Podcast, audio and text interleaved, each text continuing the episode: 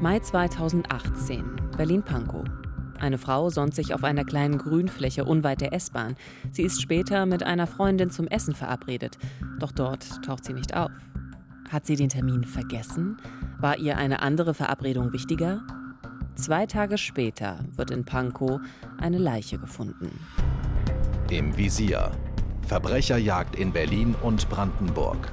Ein Podcast von RBB 24 mit Theresa Sickert. Einer Journalistin mit einer großen Leidenschaft für Podcast und für spannende Geschichten und mit Uwe Madel. Dem Mann, der die Geschichten hat. Ehrenkommissar bei der Polizei Brandenburg und seit 30 Jahren Autor und Moderator bei Täteropferpolizei, dem Kriminalreport des RBB. Wir erzählen hier wahre Geschichten von Verbrechen aus Berlin und Brandenburg und heute geht es um den ebenso mysteriösen wie tragischen Tod einer jungen Frau in Berlin. Ja, ein Fall, der viele damals vor allem im Norden Berlins auf besondere Weise bewegt hat, denn er war verbunden mit der Angst, dass da ein Pankow, so eine Art Serienkiller unterwegs sein könnte. Ein Täter, der es auf junge Frauen abgesehen hat und der brutal und wahllos tötet und das am helllichten Tag. Doch was ist wirklich geschehen mit dieser jungen Frau, mit Melanie R.? Wie konnte der Täter gefunden werden? Das wollen wir heute erzählen. Danke, dass Sie uns wieder zuhören.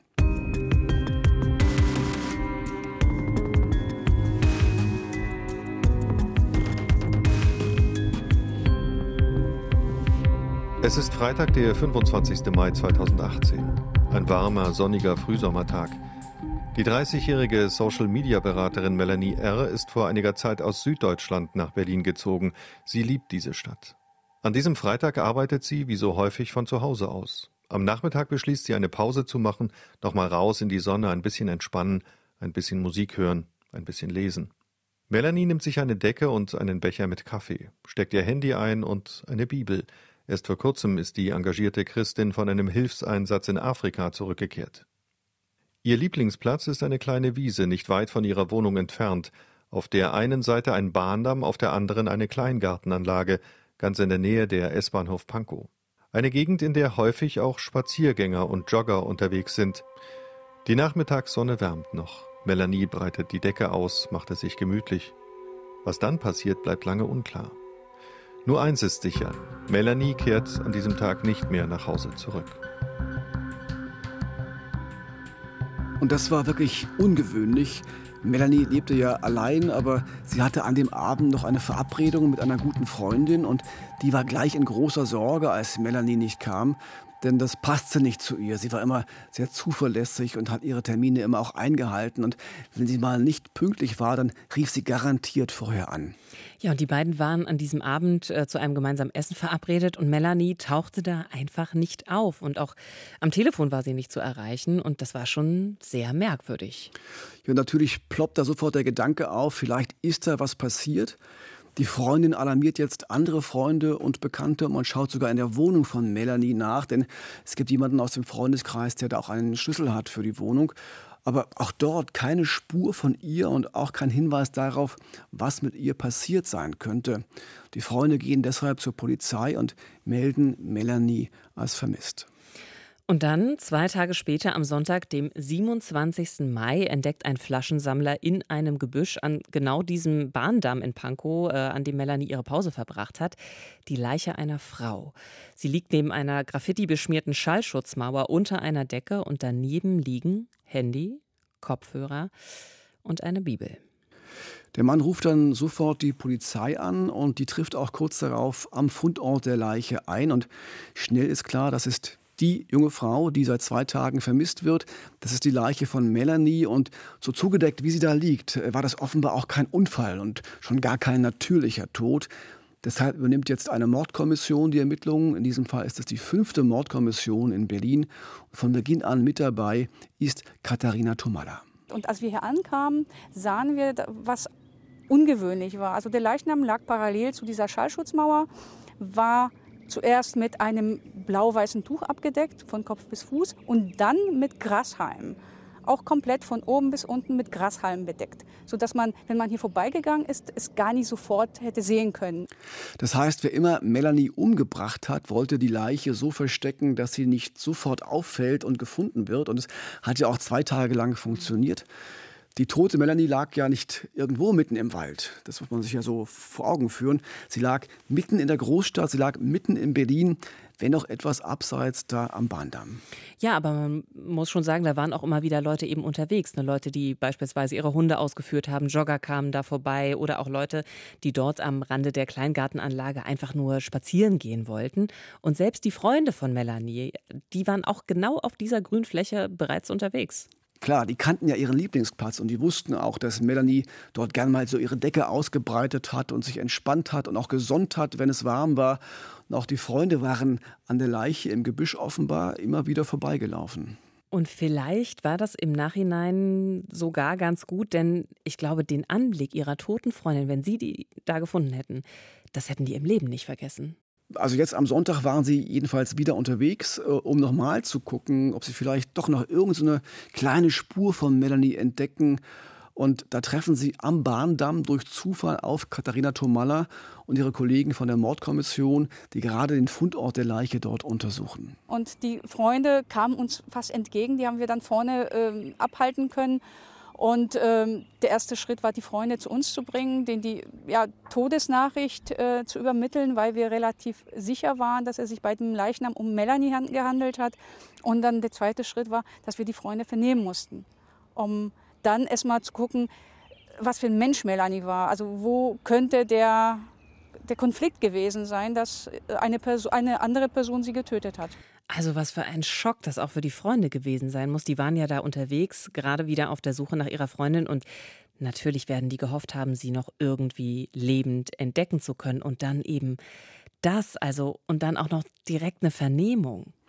Klar, die hatten auf irgendein Zeichen gehofft, was sie da entdecken können, irgendeine Spur, die sie weiterverfolgen können. Auch, aber das hatten sie so garantiert nicht erwartet. Dann äh, diese Vernehmung vor Ort und den Fund der Leiche und das Treffen auf die Polizei, zumal sie eben in der Gegend selbst schon gesucht hatten. Sie waren ja da schon vor Ort und hatten eben nichts gefunden in den ja. Tagen zuvor. Aber die Polizei selbst darf jetzt keine Zeit verlieren. Sie muss möglichst schnell Informationen sammeln rund um das Opfer. Also wie hat Melanie gelebt? Welche Freunde und Beziehungen hatte sie? Gab es Konflikte? Hatte sie Feinde.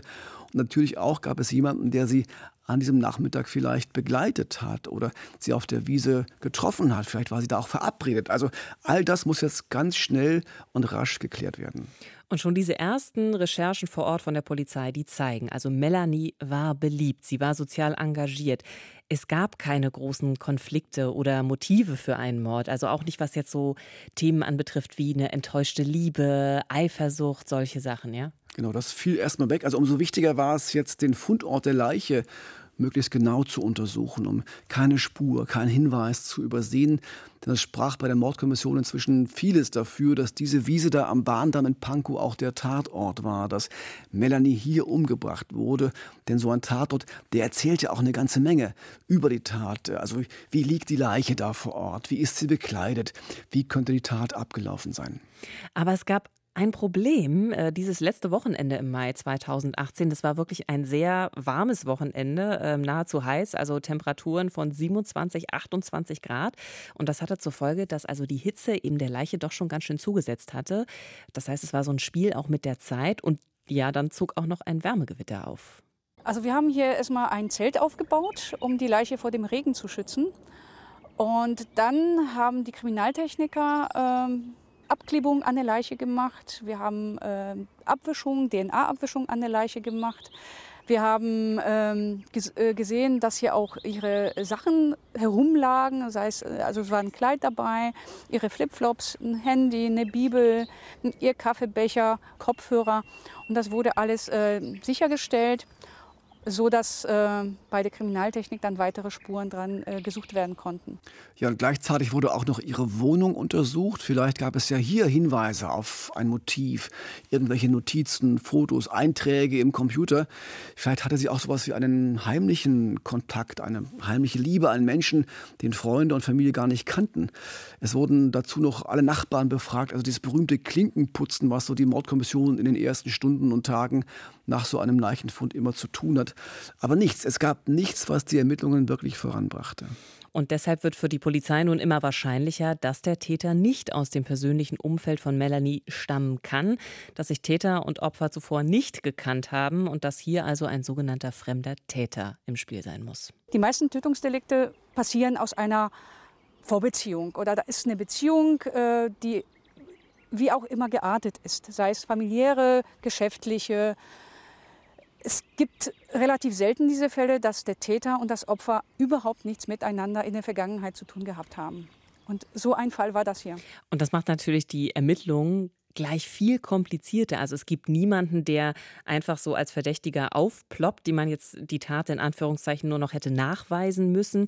Es gibt keinen eifersüchtigen Freund, äh, es gibt hier keinen Geschäftspartner, der ihr irgendwie in die Quere gekommen sein konnte. Also es findet sich einfach nichts. Stimmt, das macht es eben auch so schwierig äh, für diese ersten Ermittlungen, äh, weil viele Tötungsverbrechen können ja im sogenannten, so heißt das, ersten Angriff geklärt werden, also innerhalb weniger Tage, weil ganz schnell deutlich wird, welchen Konflikt es gab oder weil Zeugen gefunden werden, die sich genau erinnern können oder weil Verdächtige auf der Flucht sind oder sich sogar selbst der Polizei stellen, weil sie nach einigem Nachdenken doch so etwas wie Reue empfinden. Aber all das gab es eben hier nicht.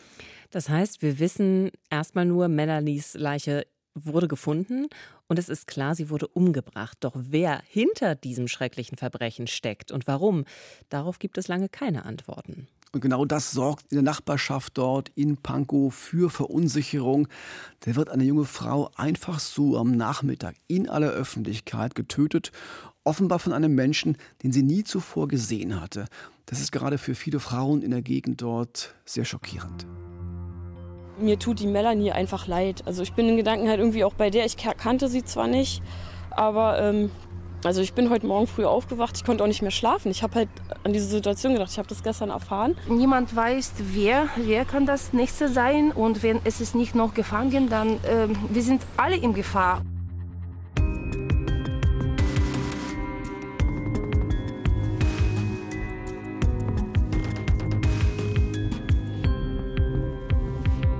Wer hat Melanie R. umgebracht? Mit jedem Tag, der vergeht, mit jedem Tag ohne Antwort wächst natürlich die Angst, der Täter könnte sich ein neues Opfer suchen, zumal bereits ein Vierteljahr zuvor ebenfalls in Pankow und ebenfalls in einer Grünanlage ein Exhibitionist Frauen sexuell belästigt hatte. Ist der jetzt zum Mörder geworden? Also für die Polizei ist da durchaus ein Zusammenhang möglich. Auch diesen Fall bezieht sie in eine Öffentlichkeitsfahndung ein, die jetzt im Fall Melanie vorbereitet wird und überall im Kiez werden Plakate geklebt, die Medien werden informiert und auch in unserem Fahndungsmagazin Täter, Opfer, Polizei bitten wir um Hinweise. Denn die fünfte Mordkommission verspricht sich einiges von Zeugen, die vielleicht etwas beobachtet haben könnten. Deshalb wandten wir uns an die äh, Öffentlichkeit, weil wir auch Spuren hatten, die wir gefunden haben, die wir der Öffentlichkeit präsentieren wollten und gehofft haben, dass uns die Öffentlichkeit sagen kann, ob sie damit was anfangen kann. Also quasi Unterstützung für unsere Ermittlungsarbeit. Über was für Spuren reden wir denn da, Uwe? Also es war eine ganze Reihe von Spuren. Da ging es auch um die Bekleidung von Melanie und eine Mütze, die am Tatort gefunden wurde. Aber ganz wesentlich war die Frage, ob jemand seit dem 25. Mai, also seit dem Tattag, einen Mann beobachtet hat, der heftige Kratzspuren an den Armen hatte, vor allem an den Unterarmen, aber auch an anderen Körperstellen, zum Beispiel auch im Gesicht. Okay, das ist also schon was, was auf jeden Fall auffallen kann, äh, gerade eben auch im Sommer. Es war ja warm. Ähm, woher weiß dann die Polizei, dass der Täter zerkratzt sein muss? Also die Tat, die hat ja niemand beobachtet. Nee, das ist das Ergebnis der sofortigen kriminaltechnischen und auch rechtsmedizinischen Untersuchung noch direkt am Fundort der Leiche in Pankow unter diesem Zelt da im Gewitter. Denn da wurden nicht nur fremde DNA-Spuren am Gesicht, am Hals und am Oberkörper von Melanie gefunden, es wurde auch eine Vielzahl von Hautpartikeln unter ihren Fingernägeln gefunden. Katharina Tomala erklärt das so. Es deutet darauf hin, dass die Person sich gewehrt hat. Und ähm, ich glaube, die Menge, die wir gefunden haben unter den Fingernägeln, hat sich ähm, sprach auch dafür, dass sie sich heftig gewehrt hat. Ja, man konnte sich vorstellen, dass sie versucht hat, den Täter loszuwerden, dass sie versucht hat, äh, ihn auch zu verletzen. Und bei der Obduktion finden dann die Rechtsmediziner heraus, dass Melanie offenbar von hinten angegriffen wurde. Dafür sprechen ihre Verletzungen am Hals. Offenbar ist sie gewürgt worden, vermutlich so mit dem ganzen Arm um den Hals. Und Dabei muss sie dem Täter dann die Unterarme zerkratzt haben. Aber warum sollte jemand Melanie angreifen und würgen, also an einem sonnigen Tag auf einer Wiese mitten in Berlin? Die Ermittler gehen davon aus, dass der Täter Melanie zunächst vergewaltigen wollte. Ihre Leiche war nur noch sehr knapp bekleidet und dass er Melanie dann am Ende umgebracht hat. Doch wer hat ihr das angetan? Das DNA-Material, das lässt sich nämlich zunächst erstmal keinem bekannten Täter zuordnen. Das stimmt. In der deutschen Datenbank äh, gibt es keinen Treffer. Offenbar war der Mann hier noch nicht auffällig geworden. Deshalb gab es in der Öffentlichkeitsfahndung auch eher so Fragen nach äußeren Merkmalen, die Menschen aufgefallen sein könnten, nach den Kratzspuren zum Beispiel. Und dann gab es noch eine Schirmmütze, ein Basecap, das am Tatort gefunden wurde. Und diese Mütze, die war so erdfarben und die Freunde von Melanie, die hatten gleich gesagt, also das ist keine Mütze von Melanie, aber sie wurde eben in der Nähe der Leiche gefunden und so könnte es eben sein, dass diese Mütze vielleicht etwas mit dem Täter zu tun hat. Ja, und auch das stimmte, denn an dieser Mütze wurden DNA-Spuren gefunden, die zu den Spuren passten, die am Körper und auch unter den Fingernägeln von Melanie entdeckt wurden. Es war also mit großer Wahrscheinlichkeit die Mütze des Täters und deshalb fragt die Polizei auch, ob jemand diese Mütze wiedererkennt und weiß, wer sie bis zum Tag des Verbrechens getragen hat. Und Uwe bringt jetzt die Öffentlichkeitsfahndung, die Ermittler irgendwie voran? Es gibt auf jeden Fall äh, eine große Anteilnahme. Es gehen insgesamt über 200 Hinweise bei der Mordkommission ein. Unter anderem meldet sich eine Frau, die immerhin sagen kann, dass diese Mütze bei H&M verkauft wird und dass an der Mütze auf dem Fahndungsfoto so ein paar Strasssteine fehlen, die zum Original normalerweise dazugehören und dass dieses Basecap eigentlich eine Frauenmütze sei. Das klingt für mich jetzt aber so, als wäre das jetzt auch nicht so der wahnsinnig große Durchbruch für die Ermittlungen, oder? Naja, es sind ja eher so kleine Mosaiksteinchen. Ähm, aber klar, so richtig hilft das bei der Suche nach dem Täter dann nicht. Äh, doch neben der Öffentlichkeitsfahndung wird auch ganz normal weiter ermittelt. Die DNA-Spuren werden jetzt zum Beispiel europaweit abgeglichen und überprüft. Und siehe da, am 13. Juni 2018, also knapp drei Wochen nach der Tat, gibt es einen Treffer. Und zwar in einer DNA-Datenbank der spanischen Polizei.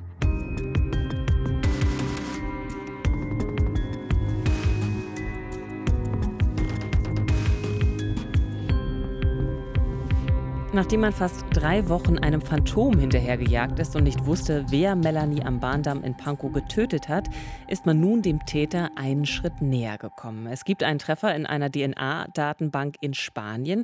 Doch noch weiß die Mordkommission nicht, Wer ist dieser Mann?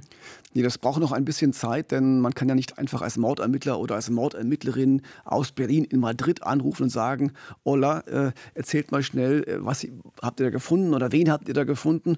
Das muss also ganz offiziell und ordentlich beantragt werden und bis so eine Anfrage bearbeitet ist, das dauert ebenso ein bisschen. Sie haben uns nach einer Woche den Namen mitgeteilt. Es ist ein Prozedere, was eingehalten werden muss. Und wir hatten nach einer Woche, wussten wir, wie der Täter heißt und äh, wussten auch, dass er sich, mit dem Namen wussten wir auch, dass er sich äh, zum Zeitpunkt in Berlin aufgehalten hat. Also das ist jetzt echt mal ein Riesenfortschritt. Also da passte ja schon mal alles. Also es wäre ja blöd gewesen, man hätte jetzt jemanden gefunden und der wäre eben zum Tatzeitpunkt im Mai gar nicht in Berlin gewesen. Nee, dann hätte er ein Alibi gehabt genau. und äh, wie auch immer die Spur entstanden wäre, aber er wäre dann ausgeschieden, weil er eben gar nicht am Tatort war zur Tatzeit. Also dieser Mann, weiß man jetzt, heißt Stojan A. Er war zur Tatzeit 38 Jahre alt und ist in Bulgarien aufgewachsen und auch geboren dort und offenbar ein Mann, der immer wieder mal längere Zeit in Spanien gelebt hat. So ist er dort zwischen 2011 und 2013 wegen Diebstahls und verschiedener Raubstraftaten aufgefallen. Und deshalb gab es eben auch dieses DNA-Muster von ihm in der spanischen Datenbank. So, und jetzt hat die Polizei zumindest erstmal einen Namen, aber sie weiß noch nicht, wo der Mann jetzt gerade ist. Also ist er noch in Berlin, ist er vielleicht im Ausland, vielleicht sogar eben in Spanien. Wie geht es jetzt weiter, Uwe? Also jetzt wird erstmal gecheckt, welche Erkenntnisse gibt es in Berlin zu ihm. Ist ja auch hier schon auffällig geworden, hat er hier Bezugspunkte und schnell wird klar, er war hier nicht gemeldet und hatte auch keinen festen Wohnsitz. Offenbar hat er bei Bekannten geschlafen oder auch mal auf der Straße oder in Abrisshäusern. Und es gab eine Anzeige gegen ihn wegen eines Diebstahls in einem Supermarkt und, jetzt aufgepasst, eine Anzeige wegen einer Raubstraftat und zwar vom letzten Sonntag im Mai 2018. Das war der Tag, an dem wir den Leichnam von Melanie gefunden haben, morgens um sechs in Humboldthain. Er hat äh, einen Mann überfallen und hat ihm äh, seine Tasche äh, geraubt. da ist er festgenommen worden. Dort, äh, damals hat man auch eine erkennungsdienstliche Maßnahme mit ihm durchgeführt. Und auf den Fotos, die wir dann hatten, konnte man sehen, dass er ganz heftige Kratzer im Gesicht hatte. Und das war klar, es sind Kratzer, die ihm Melanie zugefügt hat.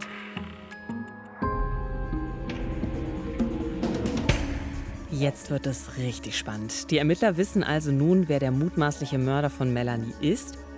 Es gibt die DNA-Spur, es gibt die Kratzspuren im Gesicht und der Mann war zur Tatzeit in Berlin. Jetzt geht es also natürlich darum, genau diesen Mann auch zu fassen. Wie machen das die Ermittler, Uwe? Also wie finden Sie jetzt heraus, wo sich Stojan A. gerade aufhält? Also noch wissen Sie das nicht, aber Sie haben aus den Ermittlungsakten des Raubkommissariats ja eine Mobilnummer, eine Funknummer, die Sie ihm zuordnen können und die wird jetzt permanent überwacht, auch am 27. Juni 2018. Und das war nicht irgendein Tag, also zumindest für alle Fußballfans äh, ist dieser Mittwoch bestimmt noch in guter Erinnerung, denn es war die Zeit der Fußball-WM 2018. Ja, das war kein guter Tag für den deutschen Fußball. Die Fanmeile am Brandenburger Tor war brechend voll und die Hoffnung war groß. Doch Deutschland verliert dieses letzte Vorrundenspiel 2 zu 0 gegen Südkorea und damit war der Weltmeister raus aus der WM und das schon in der Vorrunde. Ich weiß noch, das war am Tag der, des Spiels Deutschland gegen äh, Südkorea. Und ich bin äh, nach Hause gefahren und wollte mich gerade von dem Fernseher äh, werfen, als dann der Anruf von der Verhandlung kam. Sie wären unterwegs auf der Fanmeile und konnten das, das Handy orten und haben auch eine Person festgenommen. Es ist also ein aufregender Tag für Fußball Deutschland, aber es ist auch ein richtig aufregender Tag für die Ermittlerin Katharina Tomalla, denn jetzt haben sie den Täter mitten auf der Fanmeile. Das fühlt sich so an, ne? aber ja. stimmt nicht ganz, denn der Mann, der da festgenommen wurde mit dem Handy von Stojan A., ist nicht Stojan A. Es ist ein Bekannter, dem er das Handy überlassen hatte. Und natürlich wird dieser Mann jetzt befragt und die Polizei erfährt Folgendes über den Mann, den sie so dringend sucht. Der Stojan ist gar nicht mehr in Berlin. Der ist ähm, nach Spanien zurück zu seiner Mutter. Denn ähm, die wohnte dort und äh, er hat ein paar Tage nach der Tat hat er sich abgesetzt und ist zu ihr gefahren, wollte den Freund noch zu überreden, dass er mitkommt, aber das hat dann alles nicht geklappt. Aber für uns war klar, der ist in Spanien. Und dann hat die Fahndung sich auf Spanien konzentriert, Kontakt mit den Kollegen in Spanien aufgenommen und der ist dort in Spanien dann festgenommen worden. Jetzt haben Sie ihn aber wirklich. Ja, und zwar in Burgos im Norden Spaniens. Er ist von Zielfahndern in der Nähe der Innenstadt entdeckt worden und dann auch festgenommen worden. Dann wird er von der Polizei in Burgos an den Nationalen Gerichtshof in Madrid überstellt und von dort dann nach Deutschland, nach Berlin ausgeliefert. Und in Berlin wird er natürlich sofort von der Mordkommission vernommen und es werden so ein paar biografische Fakten klar. Stojan A. hat in Bulgarien die Schule recht früh verlassen und wurde bereits dort kriminell. Dann ging ein Teil der Familie nach Spanien. Auch er war immer mal wieder dort und fiel in dieser Zeit tatsächlich häufig durch Gewaltdelikte auf. Ähm, das haben wir auch ja vorhin ganz kurz schon besprochen. Ja, später kam er nach Berlin dann und auch hier hatte er keine geregelte Arbeit. Also er soll sich prostituiert haben, um Geld zu verdienen. Mal lebte er bei Freunden oder Bekannten, häufig aber auch in leerstehenden Ruinen gemeinsam mit anderen Obdachlosen. Was aber wird Stojan A. zur Tat sagen? Zum Tod von Melanie? Wird er den Mord gestehen? Im Februar 2019 startet der Prozess gegen ihn vor dem Berliner Landgericht.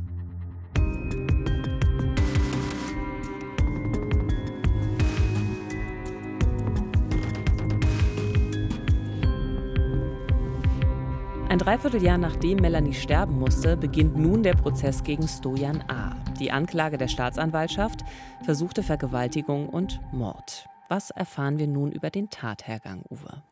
Also die Ermittlungen und vor allem auch die Aussagen vor Gericht haben ergeben, dass Melanie wirklich in dieser Grünanlage am Bahndamm in Pankow umgebracht wurde, also Fundort gleich Tatort. Sie saß an diesem Freitagnachmittag draußen auf der Wiese, hat gelesen und Musik gehört, ja und dann kam der Täter und äh, was dann genau passierte, ist vor Gericht ein Streitthema. Die Staatsanwaltschaft ist der festen Überzeugung, also genau wie die Mordkommission, dass Stojan A. vorhatte, Melanie dort auf der Wiese zu vergewaltigen. Sie hat sich heftig gewehrt ähm, und im Zuge des Kampfes äh, kam es zum, zum Tod. Die Gerichtsmedizin hat keine eindeutige Todesursache mehr feststellen können aufgrund der Verwesung des Leichnams. Ähm, konnte aber nicht ausschließen oder ging davon aus, dass dem Opfer die Atemwege verlegt worden sind, so, so Nase und Mund, Mund, gleichzeitig, vielleicht auch noch äh, ein äh, Unterarm gegen Hals. Ähm, daran kann Melanie verstorben sein, sie war ansonsten gesund.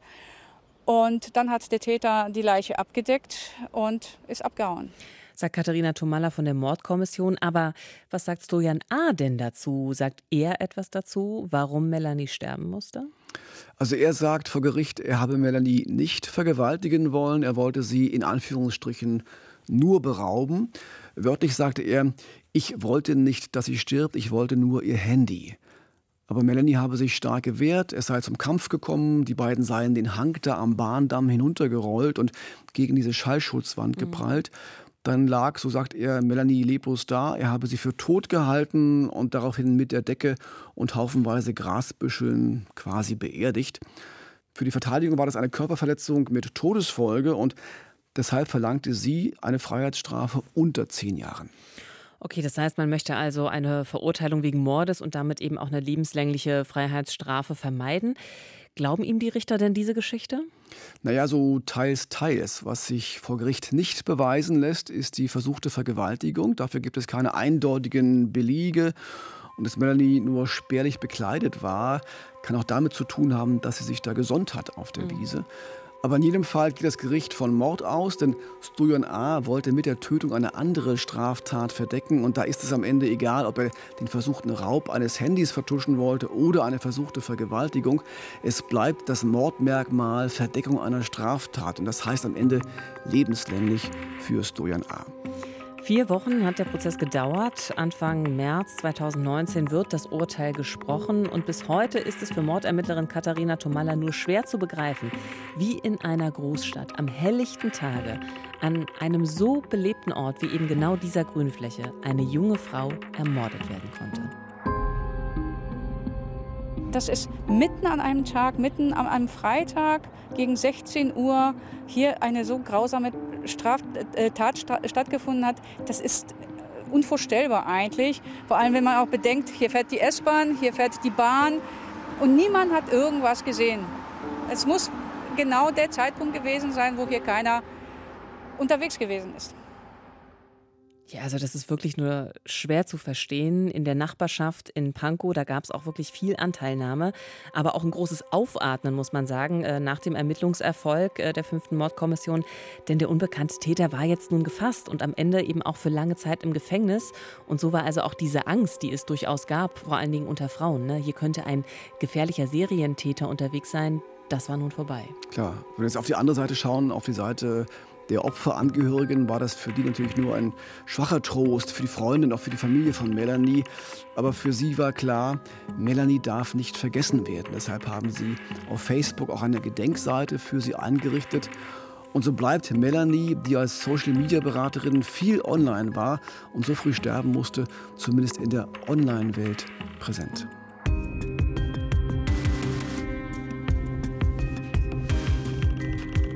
Vielen Dank fürs Zuhören. In zwei Wochen haben wir den nächsten Fall für Sie. Dann geht es um eine Frau aus Eisenhüttenstadt, die auf dem Heimweg im Winter einfach spurlos verschwindet.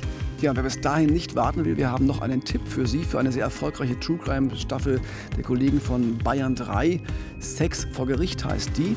Moderatorin Jacqueline Bell und Strafverteidiger Dr. Alexander Stevens sprechen über spannende Fälle aus seinem Fachgebiet, dem Sexualstrafrecht. Und da geht es um seltsame Dinge in einem Hotelzimmer, um verhängnisvolle Downloads, aber auch um einen sehr schrägen Sexanruf, der sogar die Polizei überrascht hat. Sex vor Gericht gibt es auf bayern3.de und in der ARD Audiothek. Und da gibt es auch alle Folgen unseres Podcasts zu finden, sowie unter rbb24.de slash im Visier. Und wir haben sogar noch ein Videoformat bei YouTube.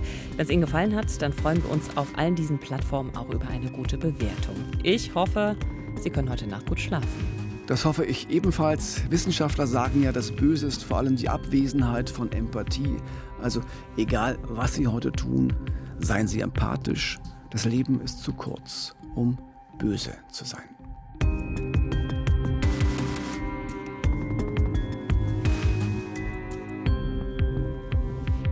Im Visier Verbrecherjagd in Berlin und Brandenburg ist eine Produktion des RBB.